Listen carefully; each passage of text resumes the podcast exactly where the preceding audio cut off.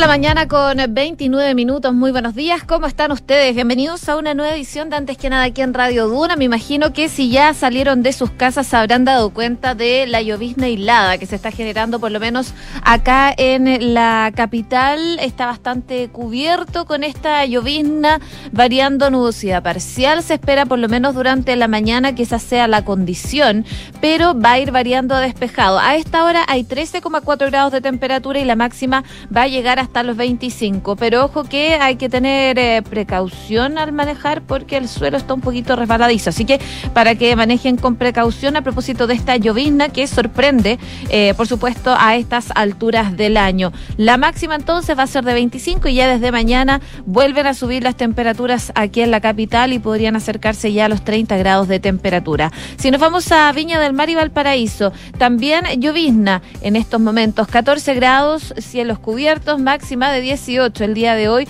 con bastante nubosidad durante la tarde también, pero podría ir variando despejado gracias a estos vientos de entre 25 a 40 kilómetros por hora. Si nos vamos a Concepción, 13 grados, máxima de 19, nubosidad parcial variando a despejado. Va a estar despejado, se espera durante la tarde del día de hoy, según lo que nos indica la Dirección Meteorológica de Chile. Y en Puerto Montt, 6 grados a esta hora, cielos cubiertos, máxima de 15. En la tarde se espera que esté ya despejado. Mañana vuelven las nubes, eso sí, aunque suben las temperaturas. Podría llegar mañana la máxima a los 18. Y desde el viernes lluvia, según lo que nos indica la Dirección Meteorológica de Chile. Por supuesto, para las zonas donde nos escuchan a través del dial, ustedes nos pueden escuchar a través de Chile y el mundo en duna.cl. Hacemos un resumen de las principales informaciones que están ocurriendo en los titulares.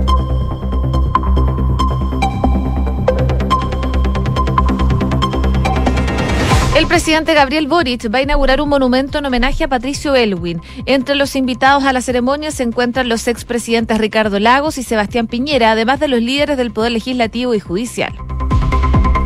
El Senado vota hoy la propuesta de José Morales para el cargo de fiscal nacional. Si bien el gobierno confiaba tener el piso de los 33 senadores para ratificarlo, los conteos preliminares de las bancadas dan cuenta que no alcanzaron los votos, ya que la mayoría de los parlamentarios que se ausentará hoy no pidió permiso constitucional, lo que impide bajar el quórum de aprobación.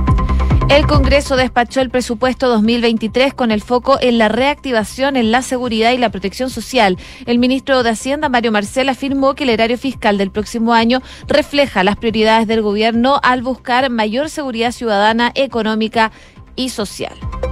La Comisión de Constitución le va a pedir a la mesa de la Cámara de Diputados que se pronuncie sobre un sexto retiro del 10% de los fondos de pensiones. Así se definió luego de que un grupo de parlamentarios, encabezados por Pamela Giles, solicitara que la iniciativa fuera puesta a la tabla de la instancia. La oposición censuró a la diputada Carolina Marzán del PPD, con lo que el oficialismo pierde otra comisión en la Cámara. No obstante, la estrategia de las destituciones parece comenzar a desinflarse, ya que ayer solo ocurrió una de las eh, tres planificadas por los partidos contrarios al gobierno. Esta mañana se desarrolla la última jornada de rendición de la prueba PAES para acceder a la educación superior.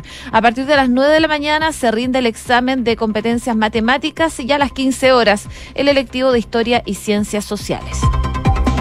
Un grupo anarquista se adjudicó el intento de ataque explosivo a las oficinas de Oxiquim en, Providencia, en la comuna de Providencia. El colectivo denominado Nuevas Subversiones Anárquicas, célula Alex Núñez, asegurando que el artefacto de alta potencia, dicen, no logró explotar por un detalle técnico superable, así que dice que van a ir por más. En noticias internacionales, nuevos enfrentamientos se están generando en el sur de China contra las políticas de Xi Jinping y han dejado ya al menos 12 detenidos. Las imágenes muestran a agentes de la seguridad con trajes de protección blanco y escudos antimotines avanzando en una calle del distrito cantonés de Haizu eh, mientras recibían proyectiles de vidrio. Un atentado suicida dejó tres fallecidos y más de 20 heridos en Pakistán. El ataque era dirigido contra las policías. El hecho ocurrió en el marco de una campaña de vacunación contra la polio. El talibán pakistaní se atribuyó esta explosión. Y en el Mundial de Qatar, a partir de las 12, Francia va a buscar ante Túnez cerrar con una campaña perfecta a la fase grupal de Qatar 2022. A la misma hora, Australia se enfrenta a Dinamarca. Más tarde, a las 16, Argentina y Polonia juegan una nueva final por el paso de octavos al Mundial de Qatar. Y en paralelo, Arabia Saudita se enfrenta ante México. 6 con 35. Comenzamos la mañana informados en Antes que nada con Josefina Stavrakopoulos. Hoy día es una jornada clave. Al menos cinco senadores van a estar ausentes por viaje o enfermedad y que podría ser decisivo para la votación del nuevo fiscal nacional que se va a realizar hoy día a eso de las 3 de la tarde en la sala del Senado. Y ahí, por supuesto, los senadores están convocados para pronunciarse frente a esta propuesta que hizo el, el presidente Gabriel Boric para que el fiscal jefe de la Fiscalía Local, Santiago Norte, José Morales Opaso, dirija por los próximos ocho años el Ministerio Público. Para eso se requiere del consentimiento de 33 legisladores, una cifra que el gobierno confía en lograr en términos muy eh, ajustados según los conteos que han realizado. Sin embargo, eh, de acuerdo al conteo preliminar que están haciendo algunas bancadas, hasta ayer en la tarde por lo menos no estaban los votos para que eso finalmente ocurriera. Y uno de los problemas es que la mayoría de los parlamentarios que se va a ausentar por viaje no pidió permiso constitucional, lo que finalmente impide que se pueda bajar el quórum para ratificar a José Morales en el cargo.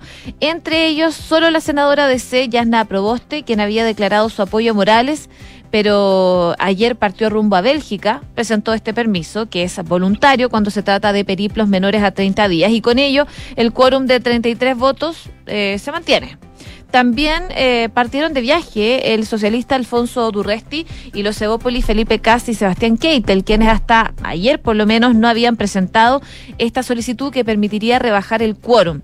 Eh, dos senadores se requieren para bajar el, voto de piso eh, a 33 legisladores. Por eso, ya que solo Yasna Proboste eh, presentó este permiso, no se puede bajar el quórum. Si son dos o más, ahí se puede bajar.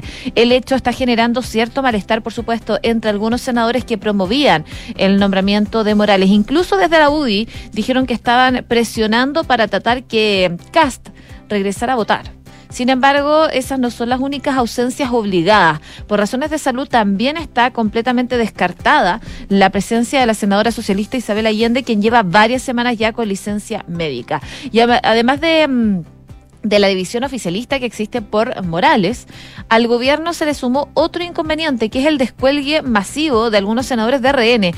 Si bien la mayoría de los integrantes de ese comité donde participan algunos independientes eh, prefería mantener en suspenso su voto, un legislador de Renovación Nacional cree que al final solo habrá cuatro apoyos para Morales en esa bancada. Estamos hablando de Manuel José Sandón, de Francisco Chaguán, de Carmen Gloria Aravena y de Paulina Núñez. El resto de los legisladores de ese comité eh, probablemente va a seguir la postura del senador de RN, Rodrigo Galilea, cuya opinión negativa respecto del perfil de Morales fue bastante decisiva. Eh, de hecho, según lo que explicaba Galilea, es que eh, reconociendo los méritos, experiencia y conocimiento del fiscal Morales, dice que él cree eh, que no es en este momento la persona apropiada para dirigir la institución. Si la institución estuviera caminando en un proceso estable y virtuoso, él decía no tenía ninguna duda en poder hacerlo, pero creo que en este momento en que hay cambios profundos que hay que hacer, prudentemente él se inclina por otro tipo de perfil. De hecho, ya el lunes pasado Galilea fue uno de los que interrogó con mayor severidad Morales en esta exposición eh, en el Senado, ocasión en la que le exigió aclarar por qué desestimó investigar indicios de fraude en carabineros entre el 2013 y 2015, años antes de que se destapara todo este escándalo en la institución. Em, y bueno, según lo que le espetaba el senador de RN, él cree que le hubiese ahorrado a carabineros y al país montos importantísimos de defraudación. El cuadro en el oficialismo es igualmente negativo para la aspiración de Morales y la proposición del presidente. De hecho, ayer la ministra secretaria general de Gobierno, Camila Vallejos, quien acudió al Congreso para empujar la agenda legislativa, aprovechó de almorzar con senadores del Partido Comunista, del Frente Amplio y del Frente Regionalista Verde Social, eh, donde se concentraban las prioridades eh, de los reparos respecto del candidato eh, para dirigir el Ministerio Público. Esto principalmente debido a su rol en el caso Cascada, en el juicio de colusión de las farmacias y también en un proceso de violación a los derechos humanos que ha sido denunciado por la organización Londres 38. En esta conversación, la designación de fiscal fue un tema inevitable, por supuesto, donde los senadores sinceraron sus dudas respecto del nombre de Morales que hasta la noche por lo menos se mantenía. En el caso del PS también era evidente, ya que la bancada está matemáticamente dividida. Ahora, con todas estas prevenciones. Hasta ayer en la noche los socialistas aportarían tres votos para Morales y la bancada de Pro Dignidad en, mejor escenario otros tres. Así que vamos a ver qué pasa finalmente hoy día a partir de las tres de la tarde cuando la sala del Senado tenga que decidir si finalmente le da su venia a José Morales para que sea el nuevo fiscal nacional. Seis de la mañana con 40 minutos. Estás en Antes que nada con Josefina Stavrakopoulos. Duna 89.7. Finalmente el paro de camioneros quedó atrás, pero por supuesto sigue siendo un tema. Y de hecho se le preguntó a la ministra del Interior, Carolina Toa, eh, sobre la gestión del gobierno para enfrentar este paro de camioneros. Eh, y ella aseguraba que desde el gobierno fueron bastante consistentes en su definición y que a futuro esto, esta misma gestión en el fondo la van a mantener. Ella estuvo en el Congreso de Valparaíso y ahí comentó que eh, lo primero era la satisfacción de que este conflicto haya llegado a su fin, ya que han reiterado los vehículos, los últimos que quedaban. Eh, ya no había eh, más camiones en las vermas y es bueno que el país finalmente eh, viera que este conflicto terminara. Era un conflicto que inquietaba, dijo, que preocupaba y que podría haber causado ribetes muy serios y que ha llegado a su fin. Con eso también la ministra resaltaba que al enfrentarlo el gobierno tuvo una serie de definiciones que mantuvieron. En primer lugar, que aquí se iba a aplicar la ley con toda la fuerza y así fue y así va a seguir siendo, dijo, porque el curso de la ley continúa después de los conflictos. Y en segundo lugar, recordó que dijeron que se iba a elaborar una respuesta a demandas planteadas que daba cuenta de los problemas que habían y de darle solución adecuada. La propuesta que desde un primer momento el gobierno presentó el lunes pasado fue, en definitiva, el grueso de las soluciones que hasta el final se mantuvo. Esto fue parte de lo que dijo la ministra Carolina Toa desde el Congreso. Y aquí se tomaron varias definiciones que el gobierno eh, fue consistente con ellas y que a futuro vamos a mantener. En primero, el imperio del Estado de Derecho. La ley tiene que operar.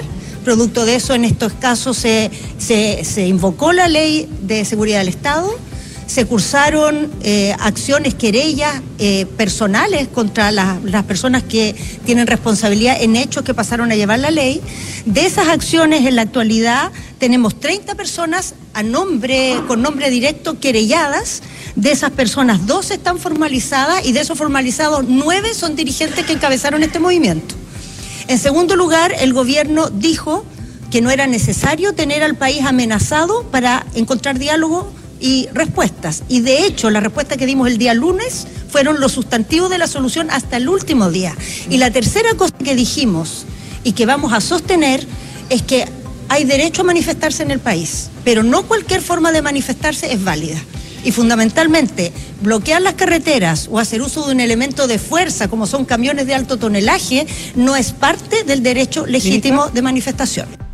Bueno, también habló al respecto del subsecretario del Interior, Manuel Monsalve, que fue finalmente el que negoció con los camioneros constantemente y resaltaba que el trabajo en equipo que realizaron para desactivar el paro, a la vez que aseguró que siempre va a estar disponible para aplicar el Estado de Derecho, era parte de lo que destacaba el subsecretario Manuel Monsalve, que eh, estuvo a cargo de estas negociaciones en el paro de camioneros y que finalmente se desactiva. 6 de la mañana con 43 minutos. Estás escuchando Antes que nada con Josefina Stavrakopoulos en Duna. Y ya se viene diciembre, diciembre que viene con Navidad y Año Nuevo, por supuesto. Y mirando la Navidad, el diputado Eduardo Durán, de RN, eh, con apoyo de otros legisladores, presentó dos proyectos enfocados en declarar feriado el próximo 26 de diciembre, considerando que el 25 cae día domingo.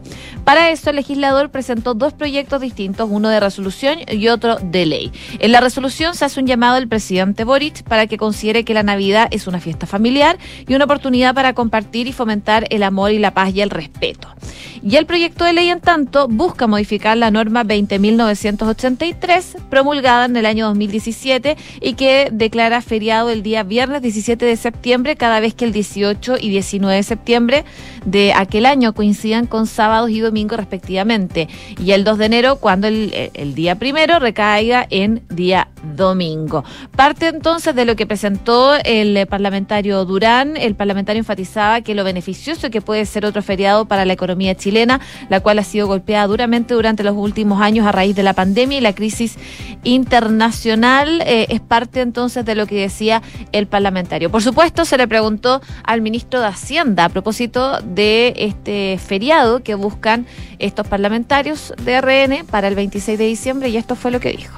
Sí, en relación al tema de, los feriados, eh, creo que eh, todos sabemos que este año ya se agregó un feriado en torno a las fiestas patrias.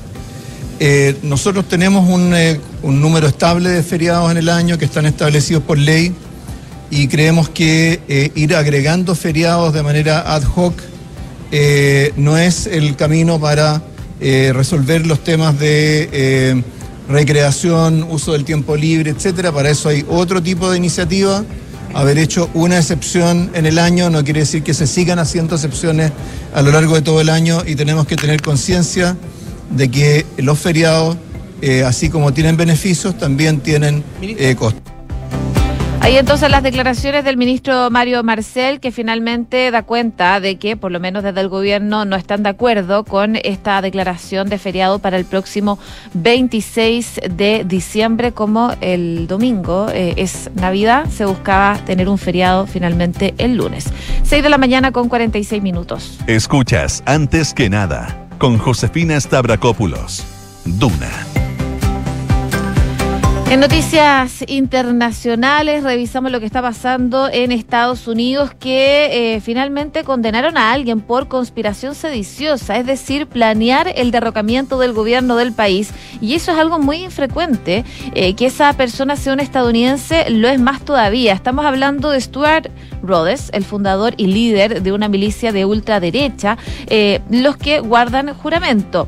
Eh, y fue declarado culpable ayer de ese delito por sus actos en el asalto al Capitolio el pasado 6 de enero del 2021, cuando los seguidores de Donald Trump intentaron evitar la ratificación de la victoria electoral de Joe Biden en estas elecciones del 2 de noviembre del 2020. Otro miembro de Wata Keepers, eh, Kelly Mex, también ha sido condenado por conspiración sediciosa. Tres miembros más del grupo han recibido otras condenas por otros cargos. Así que finalmente Rhodes y Mex eh, también han sido declarados culpables de obstrucción a las actividades de Estado de Estados Unidos. La combinación de ese delito y de conspiración podrían hacer que eh, fueran condenados a 40 años de cárcel, aunque la aplicación de las penas máximas es poco frecuente en estos casos. Los otros tres acusados, eh, Jessica Watkins, Kenneth Harrelson y Thomas Caldwell, han sido declarados culpables de obstrucción en la actividad del Estado, lo que conlleva una pena máxima de 20 años. Ahora, las condenas de estos dos líderes de Rhodes y Mex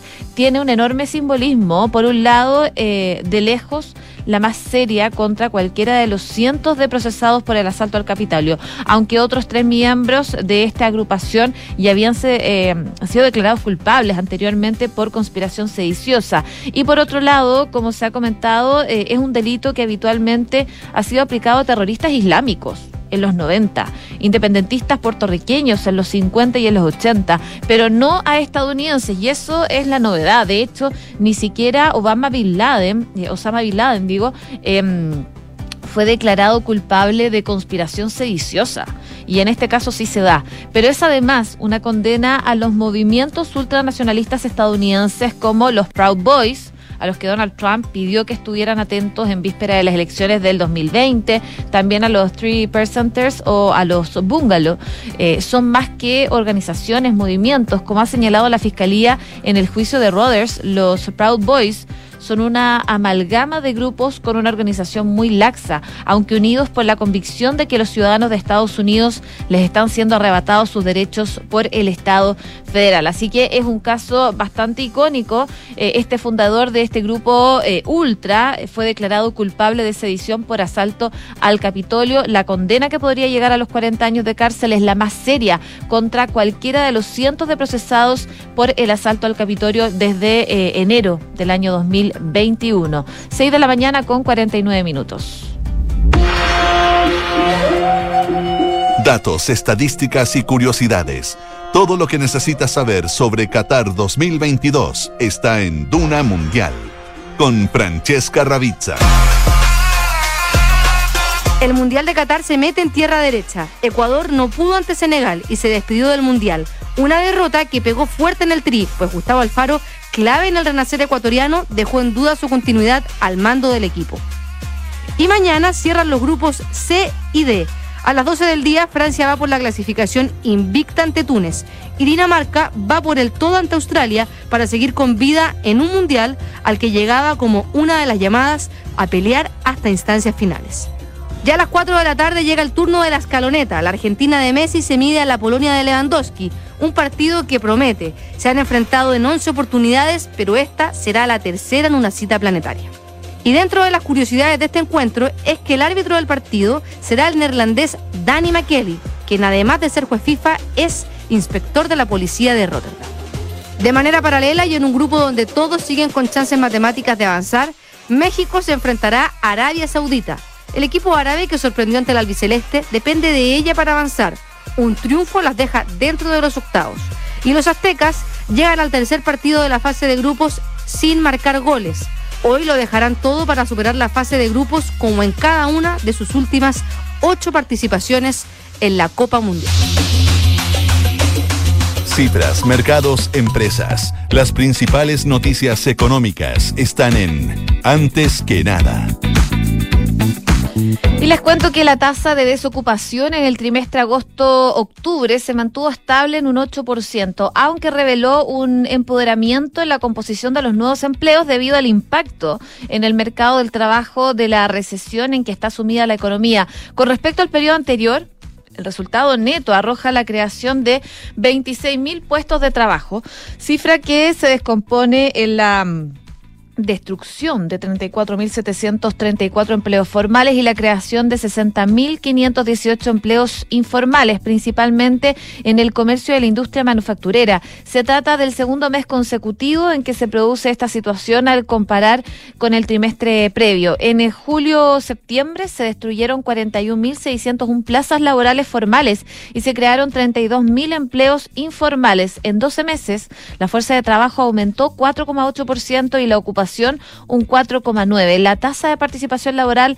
alcanzó un 59,8% con un crecimiento de 2,2 puntos porcentuales y la tasa de ocupación se ubicó en 55%, lo que representa un incremento interanual de 2 puntos porcentuales. Eh, parte entonces de lo que trae la agenda económica el día de hoy. También, por supuesto, se destacan las declaraciones del ministro Mario Marcel tras la aprobación del presupuesto. Él se mostró bastante satisfecho por los resultados resultados de la tramitación legislativa y ahí el jefe de finanzas del gobierno manifestó que el presupuesto era muy innovador y se mostró alegre por la acogida que tuvo la iniciativa en el Congreso. Él dijo, por supuesto, durante el trámite parlamentario hubo modificaciones a nivel de glosa, hubo discusiones más de fondo respecto de políticas públicas, parte de eso quedó reflejado en el mismo presupuesto y otra parte quedó contenido en el protocolo que acompaña la última etapa de la tramitación de este presupuesto 2023. En ese protocolo, decía el ministro Marcel, hay 51 puntos que estructuran compromisos del Ejecutivo en materias que son de carácter más cualitativos